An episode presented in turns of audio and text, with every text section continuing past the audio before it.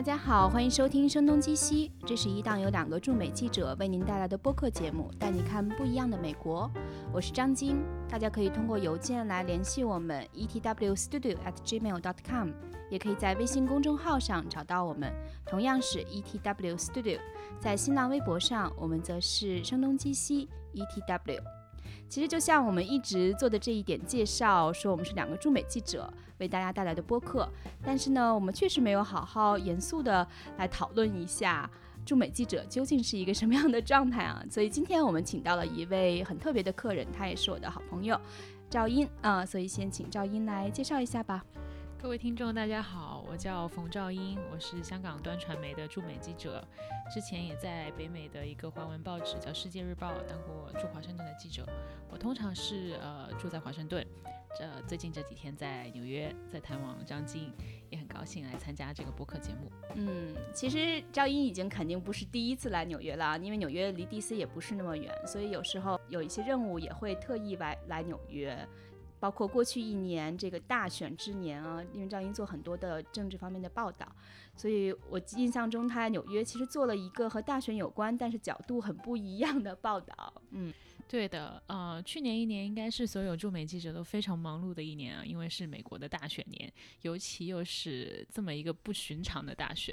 那每个记者都在找他们特殊的角度。呃，我自己是因为端传媒他比较希望我们多写一些美国的平常人的故事，所以我找的角度通常是，呃，看一个美国的普通人怎么去看大选这件事。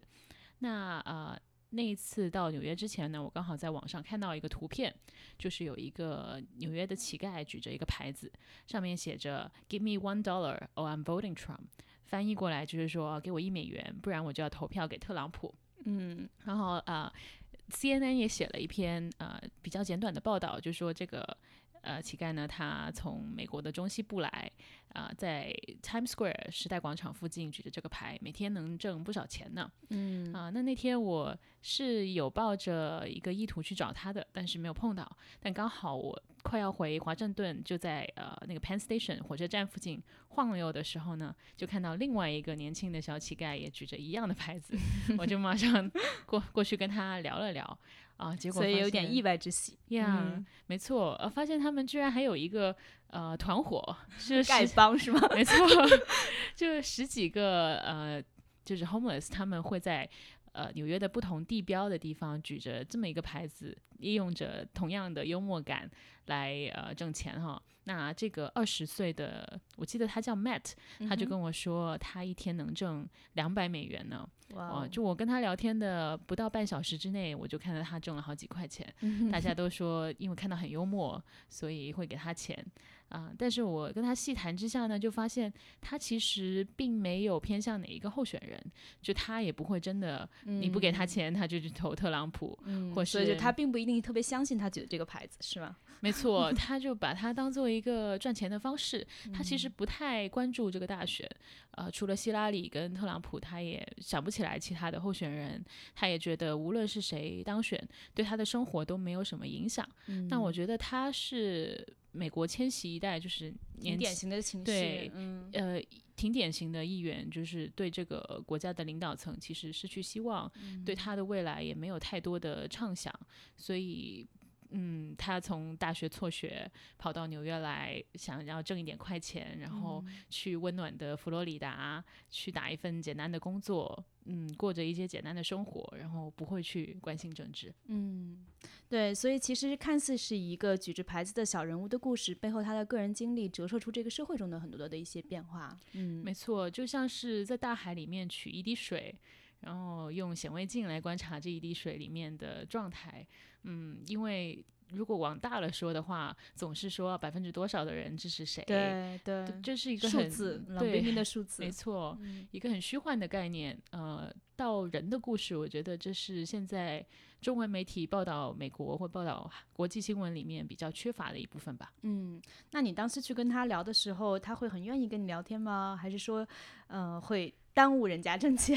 因为过来过往的人可能都有兴趣跟他聊个一两句的。嗯嗯，他当时对我挺友好的，他其实也就坐在一边，嗯，不会吆喝什么，也就举着个牌子。啊，当有别人过来跟他搭讪，他就友好的回应。我就坐在他身旁，然后呃，就跟他有一句没一句的聊天。后来他也有别的 homeless 的小伙伴过来跟他串门，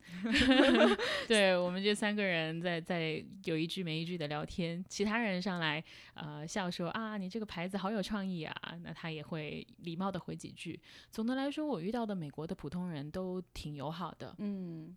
对，那你刚才讲到的，他们有十几个这个丐帮啊，都举着相似的牌子，他们彼此有没有什么规矩呢？他们彼此的规矩就是，呃，不踏入各自的地盘吧，嗯，就不要在同一个街区、同一个 neighborhood 出现，不然大家就觉得这个梗老了，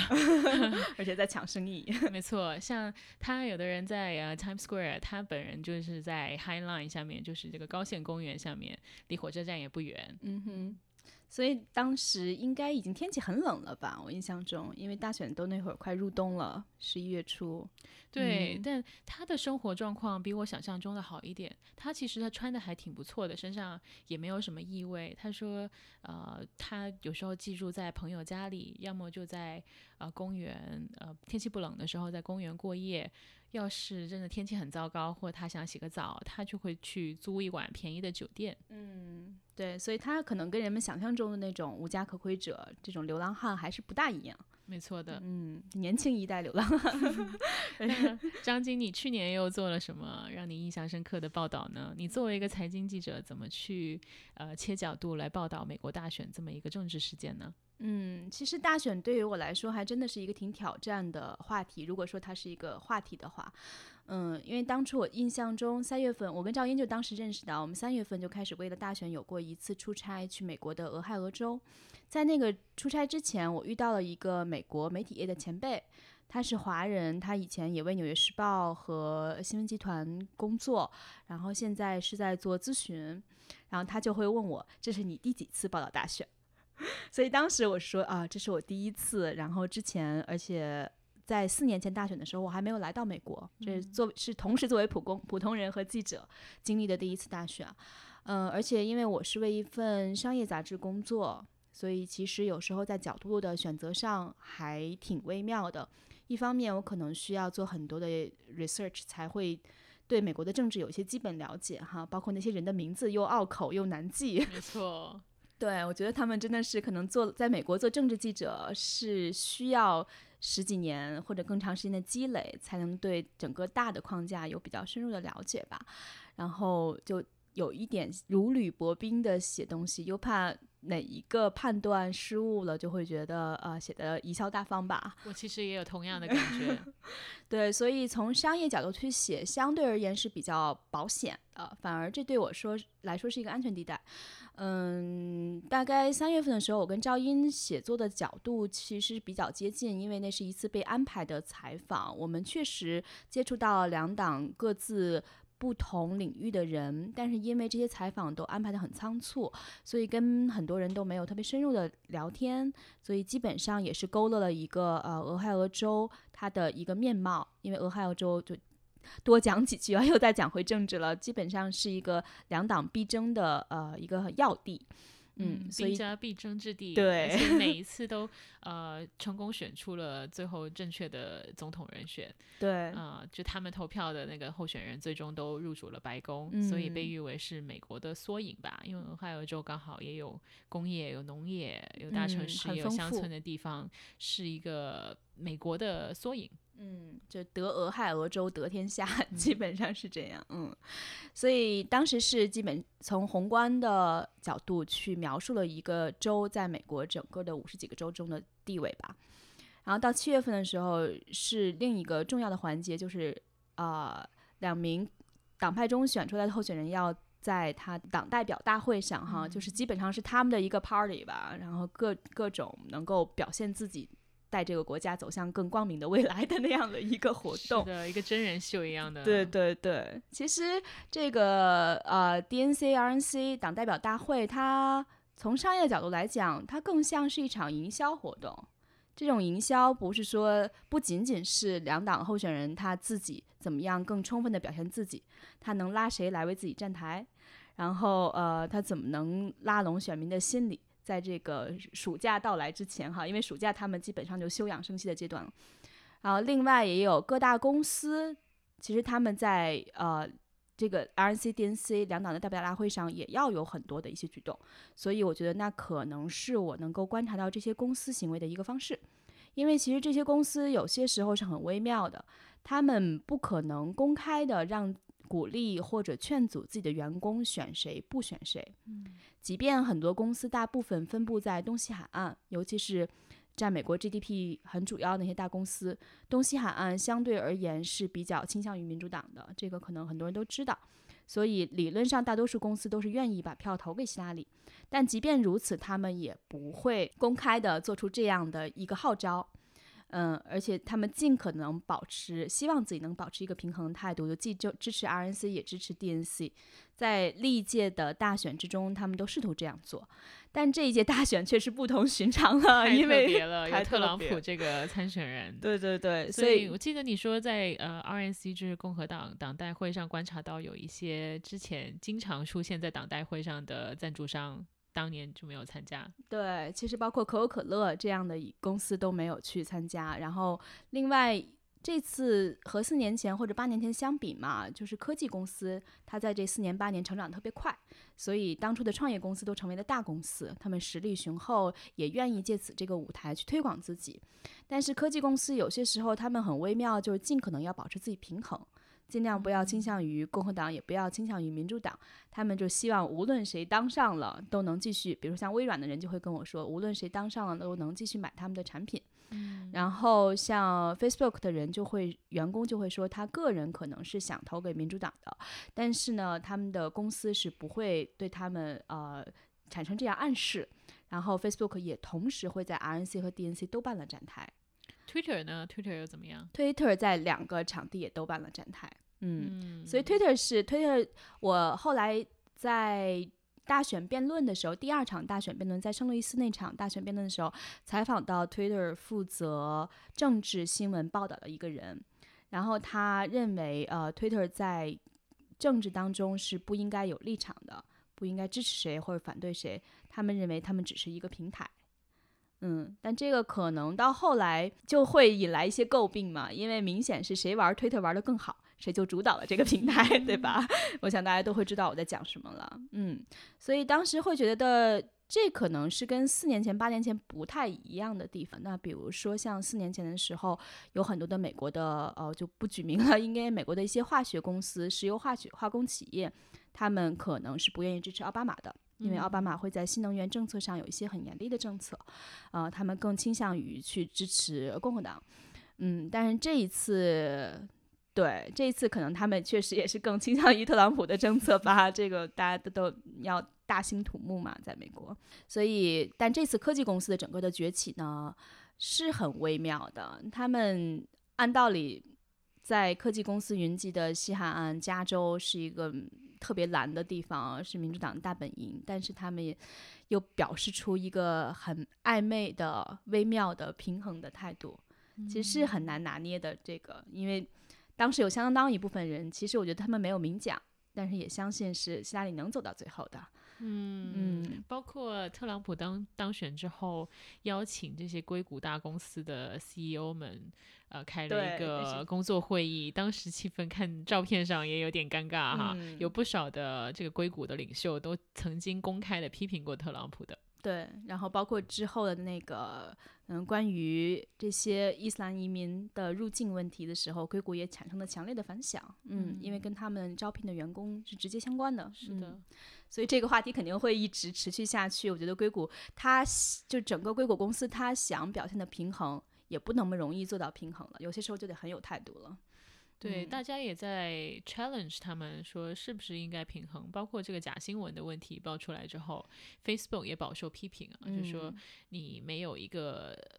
真人作为编辑，没有人去审核这些假新闻，任由假新闻在你的平台上散播，是不是你也该负起一些责任？包括其实我觉得现在对记者来讲，嗯，也很挑战的一个原因是，特朗普上任之后，可能你很难直接的接触得到他或者他的团 队，或者甚至他的新闻发布会，呃，不管是一对一还是多对一的这样的场合，我不知道现在的 DC 这些记者们有没有会觉得有些时候挺沮丧的，不知道该从何入手。嗯，是的，DC 变天了之后，就特朗普上台之后，其实对于外国记者来说，一则喜，一则忧吧。我先说喜的吧，呃，就以前在白宫的记者会，就每日的新闻例会上面呢。这个发言人是只会点有白宫 hard pass，就是他认识的这些美国主流媒体的记者，待了好多年的那些，没错，他都能都能每个人喊出名字来的。呃，那外国记者也是有一些外国记者有 hard pass 的，但是人数不多，也不常会被点到。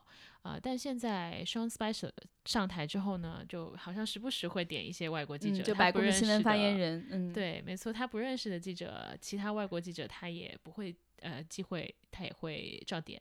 啊，但有特别像中国两会，但有一个让我们工作不太方便的，就是以前的白宫例会呢，因为每天都是几乎下午两点钟开始，那我们每天上午去发一个邮件给白宫申请入内。就好了，但现在他们出了新的规定，美国的国内记者要提前二十四小时申请，呃，外国记者要提前四十八小时申请。嗯，但是他四小很多的新闻发布会，他会通常是多长时间以前通知你们呢？就是你来得及在四十八小时之内申请吗？嗯，白宫的新闻发布会倒是默认几乎每天都会有的，所以你是可以提前两天去申请，只是。呃，因为外国记者大多都是一个人住在一个城市，甚至整个美国就只有一个人，你可能也没有精力每天会去这么一个新闻发布会，可能是当天有你关注的新闻，有什么突然的突发新闻跟你的报道角度是相关的，你才会去。嗯，那这个四十八小时的规定就让我们很难去呃预料说两天之后会不会有一个突发新闻。嗯。对，所以这样就会意味着你每天都要盯着他们，你要花很多的精力放在上面。没错的，呃，还有就是现在特朗普好多政府机构的中高层官员其实都还没有到位，嗯，所以记 者这个政府究竟是怎么在运作？我们也也很想知道，呃，所以记者如果想要找人去谈，想要去听一些内幕，其实很难 approach 到一些相对正在做事的，然后比较 approachable 的人。我们当然不可能。天天遇到特朗普哈，嗯，那智库方面也不是很多专家了解他这个政府内部的人，因为特朗普爱用一些嗯自己的方式，没错，自己人呢不是说一直待在政府里面所谓的建制派的人，所以智库专家们也都是说啊，我们要再看看，我不知道现在到底在发生什么，就像一个黑匣子、一个黑盒子一样，大家都不知道在发生什么事，嗯。所以就有点像大家都可以对这个事情发表一点评论，说上几句话，但是其实你好像对这个事实本身又了解甚少，你也不知道究竟应该对一些具体的细节或者方案发表哪些评论。这些评论都变得特别的，跟两个月前没有太大的一些进展，是吗？嗯，没错。呃，现在问的问题跟两个月前还是一样的，还是没有得到答案。嗯，大家都说要看要看啊，像呃特朗普现在中国的团队也不是非常的明了啊，在国安会里面有一位曾经驻华的前《华尔街日报》的记者，嗯。啊，对他被认为是这个中国团队、中国政策的团队的主脑，对，但是他又是前国安会的呃这个 advisor Michael Flynn 的。的手下，那现在 McMaster 上台之后，跟他的合作会怎么样？大家也都说不清楚。对，就是很多时候都是在等等看，但其实现在特朗普已经上任两个多月了，按道理百日维新嘛，然后其实再有一个月，差不多就是他上任一百天了，理理论上是算是一个蜜月期吧。不过我也听那个呃五三八的那个创始人，他跟我聊过，通常情况这个蜜蜜月期。对一个新总统来讲，差不多是半年。嗯嗯，所以其实这半年，大家大多数情况下，只要他不会太出错都还是有一些认可和欣赏的。那 你看他上周这个医保就已经失败了，嗯、对，所以这还真是个挺大的事情。对，挫了挫他的锐气吧。嗯接下来怎么发展还不好说。嗯嗯，我是觉得在 DC 久了，嗯，新总统上台之后，发现有点不得其门而入。嗯，就更难去找到一些 insider 的 information 内部的消息了。嗯，所以我考虑可能会到美国的其他地方去看看，去转转，嗯呃，采风、田野调查，嗯、看看对，在呃民间大家对这个新总统是有什么看法？是真的存嗯在我们所说的蜜月期吗？嗯啊、还是说他的一些支持者已经开始产生怀疑了？嗯，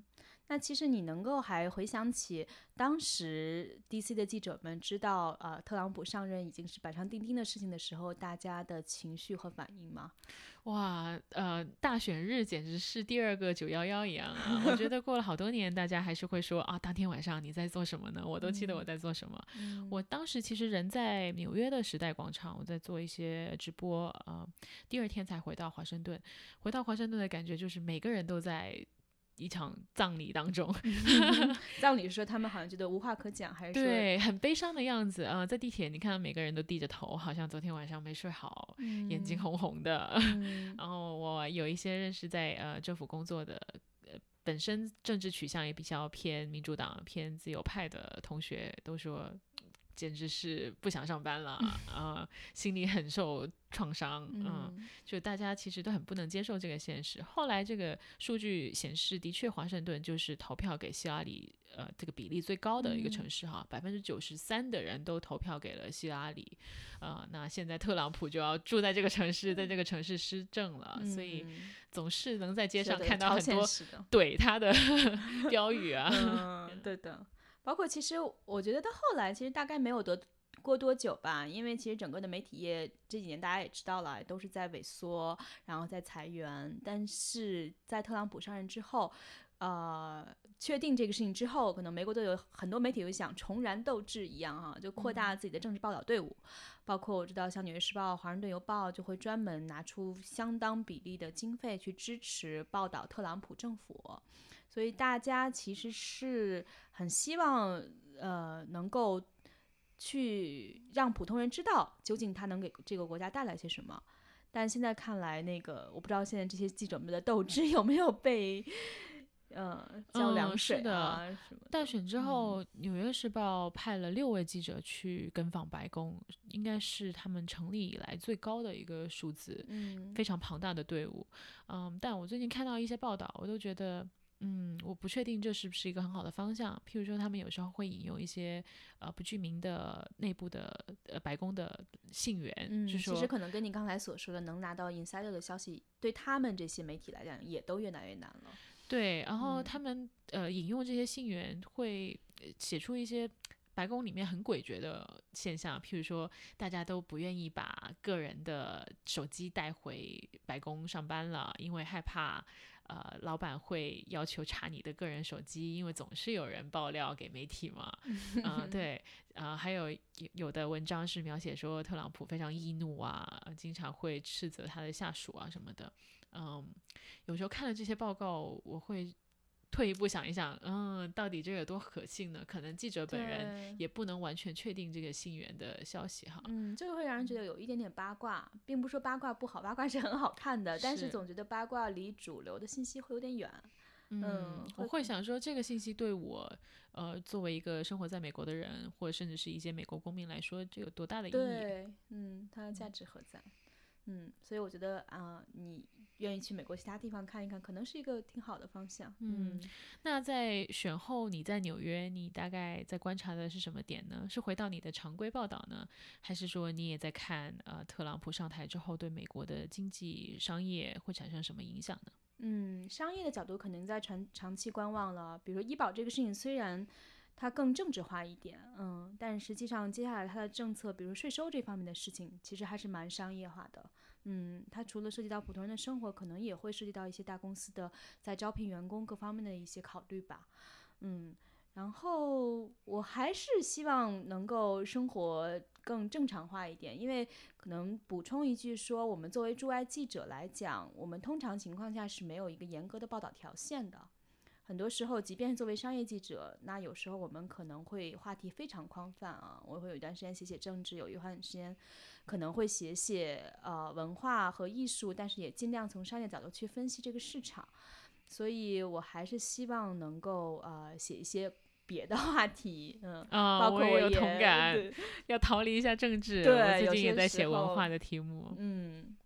对，包括嗯，之前也写过，我会发现，在 Instagram 上就会有越来越多的那种美食博主。嗯，这个稍微跳开一点话题啊，因为纽约的餐饮业是非常大的一个生意，大概有二十万家餐厅，嗯然后每天都有餐厅开，每天都有餐厅倒闭，而且其实餐饮业相对于二十年前在美国来讲，也是一个受人尊敬、很多人关注的行业了。嗯如果以前你如果说你自己是有是一个 farmer，是一个农场主哈，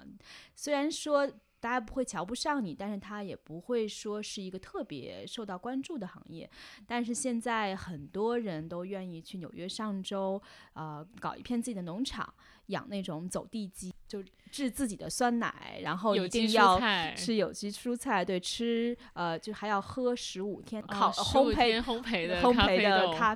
啡豆，对，因为他会觉得否则那个味道就去掉了。当然，这整个是美国的一个大浪潮了。我想说的是，随着这个行业变得越来越大，那这个行业的一些职业也在发生变化。比如以前大家很在意食评人的看法，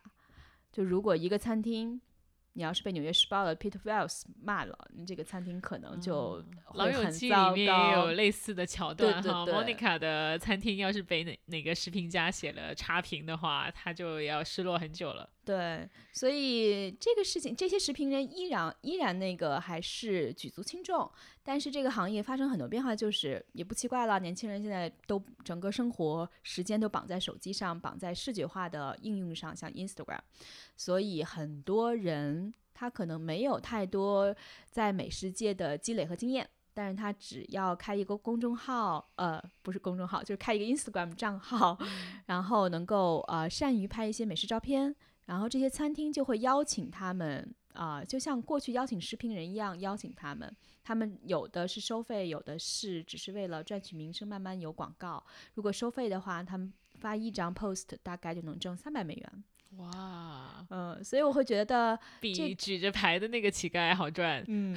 就对这些美食家来、美食博主来说，他们靠这个挣到一些钱。然后对这些餐厅来说，意味着纽约有很多小餐厅嘛，它就可能门面可能就就十平米左右，显眼，对，但是它可以通过这种方式迅速在呃成为一个话题，很多人就会来这里排队买他们的东西，所以对他们来讲也是一个比起去打广告更好的推广方式。所以整体上，纽约的餐饮业正在被 Instagram 发生就带来很多的改变，我会觉得这个事情还挺有意思的。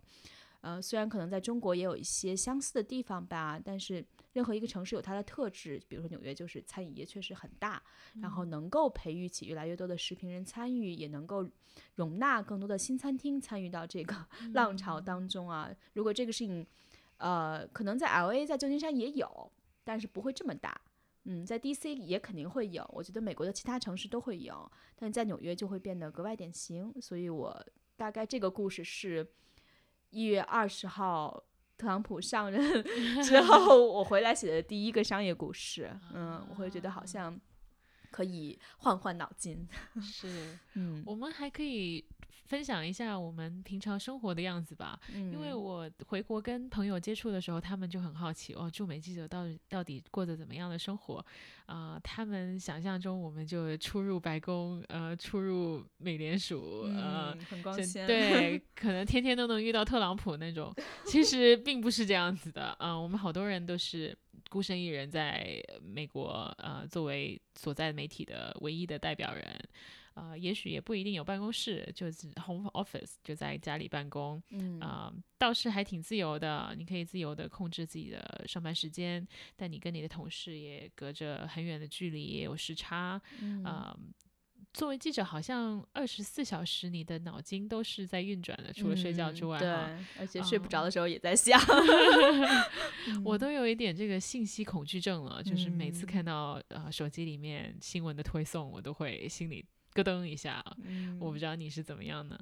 对，其实我就觉得好像每天早晨醒来第一件事就是摸手机啊，啊，绝对的，睡觉之前最后一件事也是。可能到这个倒不一定是所有记者的问题了，我觉得现代人都会有这样的问题吧。嗯，而且包括很长时间一个人住外的话，就是需要很自律，就生活规律一点是最好的。但有时候确实很难做到，因为你有些时候只要过了十二点睡觉，我觉得入睡就会比较困难。就会睡得比较浅，然后但是早晨依然会很早醒来，就那是我们年纪大了。对，而且有些时候，嗯，你并不知道这个事情什么时候能搞定，然后什么这个任务什么时候能完成，这个人什么时候能联系上，所以你就要多线运作，否你不可能再 focus 在一个任务上。嗯，对的，我还经常遇到问题是说。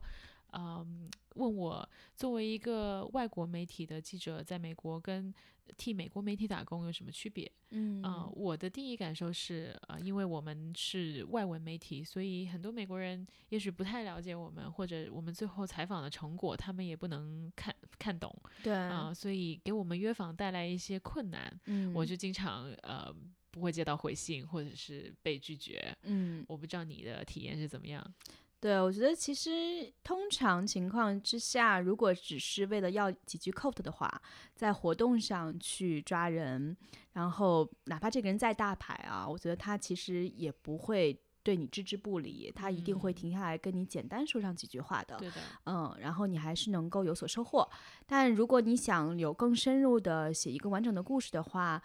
如果这个人愿意长时间，比如超过半小时以上来接受你的采访，通常有两个原因。第一个原因就是他这个人实在太好了，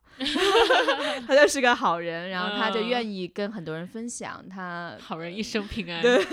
所以那时候我们就给他给他发一张好人牌啊，如果有类似的话题，以后还会找他。然后另一个原因就是这个人可能以前呃有过一些同你相似的经历。嗯，比如说我曾经接触过一个做地产的纽约记者，其实他后来呃跟我说，因为他做的还挺出色的，他是为纽约杂志工作，然后呃也像对美国的嗯世贸中心一号楼 WTC，然后纽约整个地产业的变化都做过特别多深入的报道，叫 Andrew Rice。然后这个人他住在布鲁克林，然后呃我们约过很好几次，最后终于约上了。他跟我聊也挺多，对我有很多启发和帮助。然后他最后的时候说：“你知道为什么我愿意跟你聊吗？我愿意跟你花时间聊吗？是因为他曾经在非洲啊，应该是肯尼亚吧，也做过三年的驻外记者。嗯，他很能体会那种驻外记者在海外的心情。当然，我想他在肯尼亚应该比我更更艰难吧，因为很多时候的采访的处境还不一样。纽约毕竟是一个还是。”呃，很方便的城市嘛，很多时候效率很高，然后大家都是很容易沟通的，嗯，那在那些驻外的地方 就有一些不一样体验了，嗯，或许还能补充第三个，就是他的工作跟中国有关系，对他希望中国读者能够熟悉他的名字，能听到他说的话，嗯，对，包括就是我最近在写的，呃，我希望能写一个大一点的文章吧，但是之前我有写过一小专栏，就是。纽约的地产业被中国人，其实以前我对这些话题不是特别有 兴趣哈，我这里讲的很坦率，因为我总觉得中国人来这里买买买，无论是买地产、买艺术品，然后来进行海外投资，它确实是一个值得关注的商业话题，但背后的商业逻辑比较简单。然后可能很难有一些复杂性体现出来，但是你后来发现这个事情成规模之后，就越来越多之后，中间就会有很多 怪怪离奇的故事啊。比如说我采访这个地产中介，他是通过一个美国的 PR 公司来向我 pitch 这个 story 的，嗯，他问我有没有兴趣来采访他们写写这个故事，他们还挺会这个 pitch story 的，他就会说。啊，现在中国人很多来这里买楼的人称自己是雾霾难民，那是逃埋 人是吧？就 smog refugee，用这样的词，所以当时我还是内心一惊哈。然后在邮件里他这样写的，因为通常能在纽约置业的人，一定经济上是呃非常富裕的了，所以这些人愿意称自己为难民。我想雾霾虽然很的确很糟糕啦，但是难民是一个很不一样的 词嘛，呃，所以我在想，可能中间就会有很多有意思的事情。然后跟这个中介确实也聊到很多，他帮他的中国客人去 Apple Store 啊两夜凌晨两点排队，因为他的客人要求。买十个 iPhone 带回中国，哇！然后他又帮他的客人在曼哈顿给孩子找学校，因为很多人是为了自己的孩子来这里读中学，才来这里买房子。然后他那小到生活中，他有时候可能要为他的女客人去买一包卫生巾，这样的事情都会发生。好多故事啊，可能雾霾只是其中一个催化点吧。你看孩子的教育，呃，包括在这里的消费，呃，在这里的生活环境，都是这些客人。想要得到的，呃，想要得到的好处哈，对，想要搬来美国的原因，嗯，我也有写过，呃，聚焦中美之间呃民间交流的故事，譬如说一个代孕的故事，嗯，就有好多的中国的父母夫妻，很有很多的中国夫妻啊，来美国找孕母来代孕，来怀他们的孩子啊，就。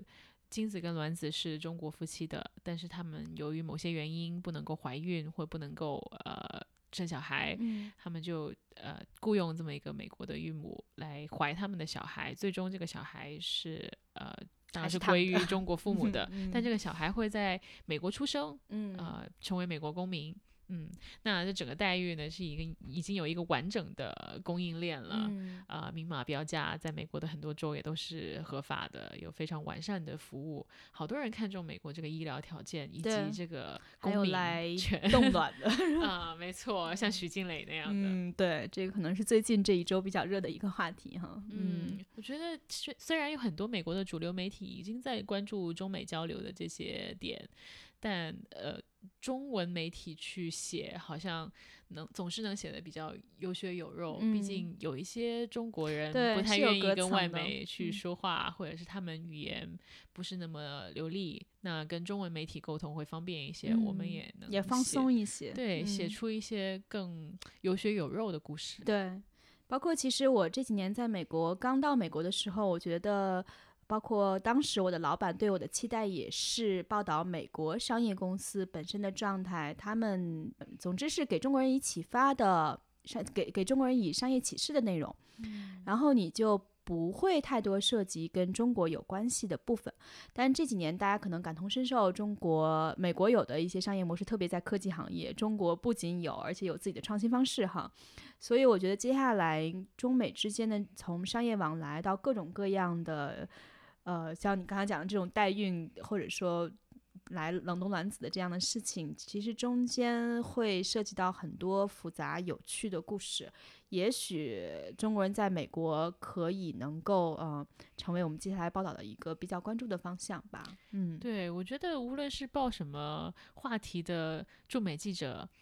嗯，大家都在思考说，我们在这里的意义是什么呢？我们不想做简单的编译啊。虽然美国的主流媒体的确是做着非常好的工作，但我们不想就简单去翻译他们的成果哈。对，我们也想有自己独特的观察的角度。呃，带出别人写不出来的故事。嗯，我是以这个目标为呃我的终极目标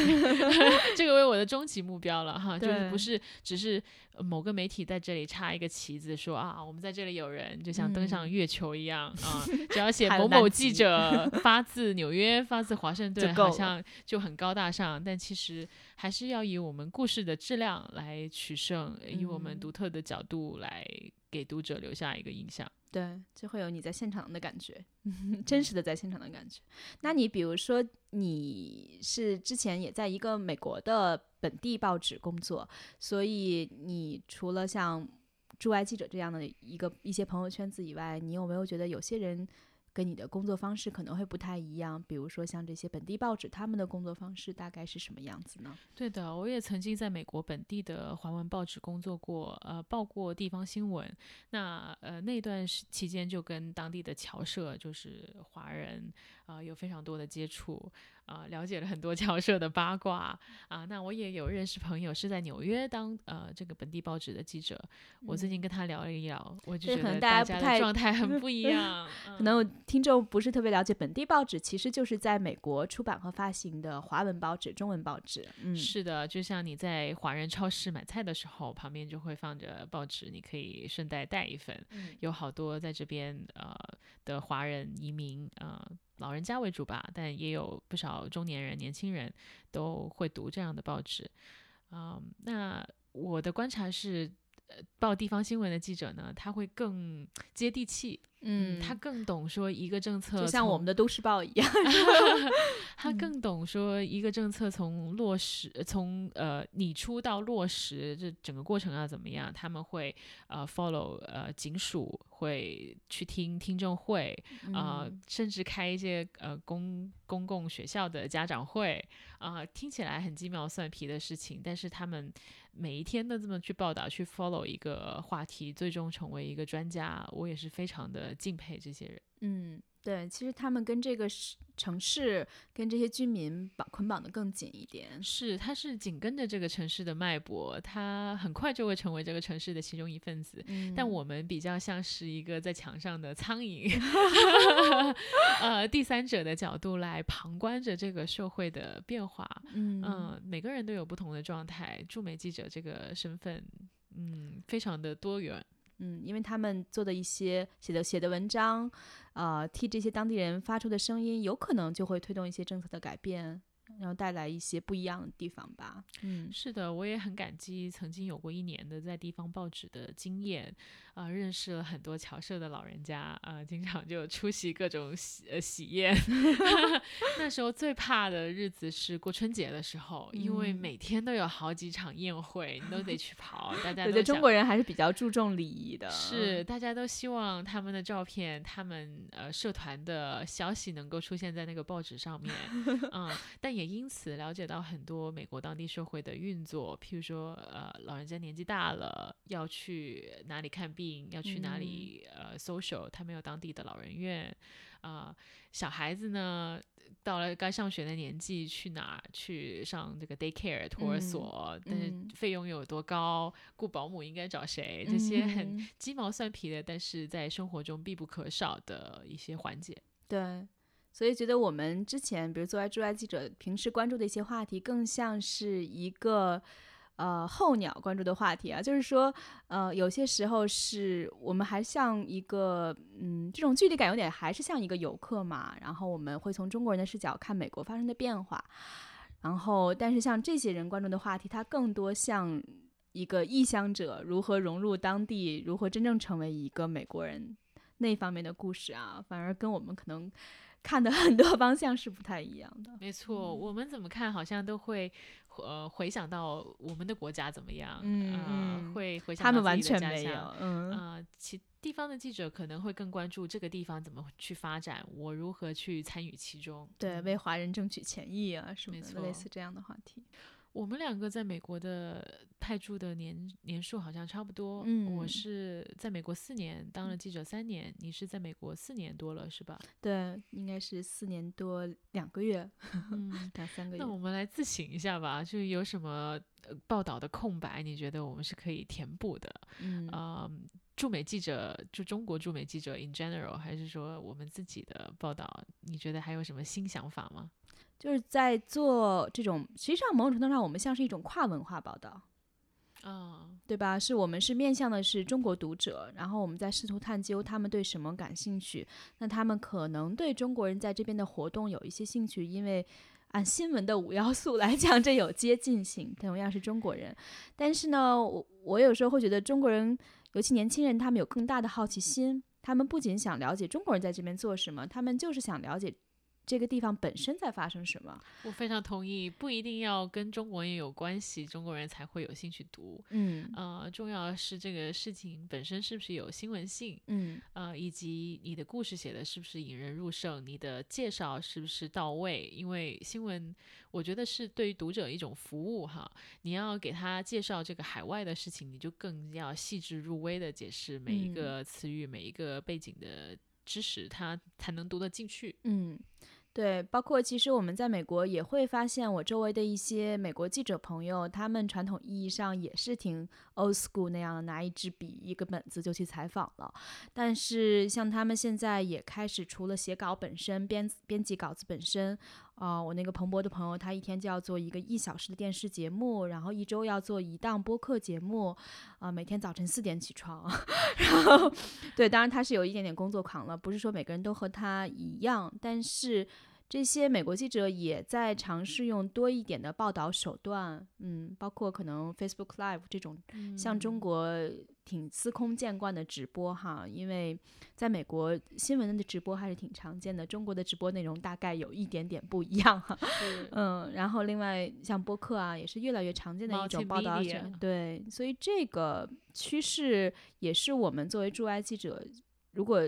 只希望去呃学习和掌握的吧，嗯，虽然以前我觉得多媒体记者这个词一点都不新哈，但是嗯，现在就感觉是不可能只控制在写文字本身了，嗯。我 很崇拜一个纽约客的记者，他叫何伟 Peter Hessler，之前呃是驻中国，他中国也很出名。嗯，对。然后他有谈过说，他觉得美国记者驻华的记者呢，通常都是在北京、上海、香港这些大城市驻扎，没有到中国的内地内内陆去，就是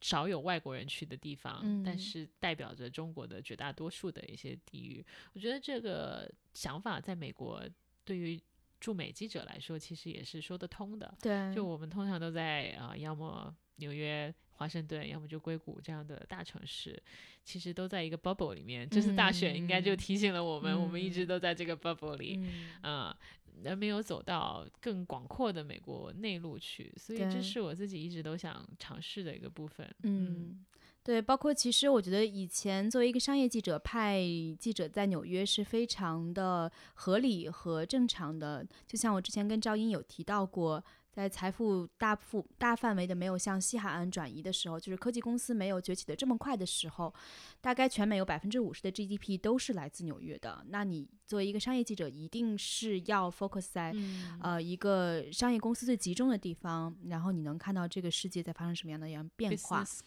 Yeah，但是现在可能。这个商业形态就会变得越来越复杂哈，嗯，包括很多的中国公司或者外国公司会在美国的其他地方去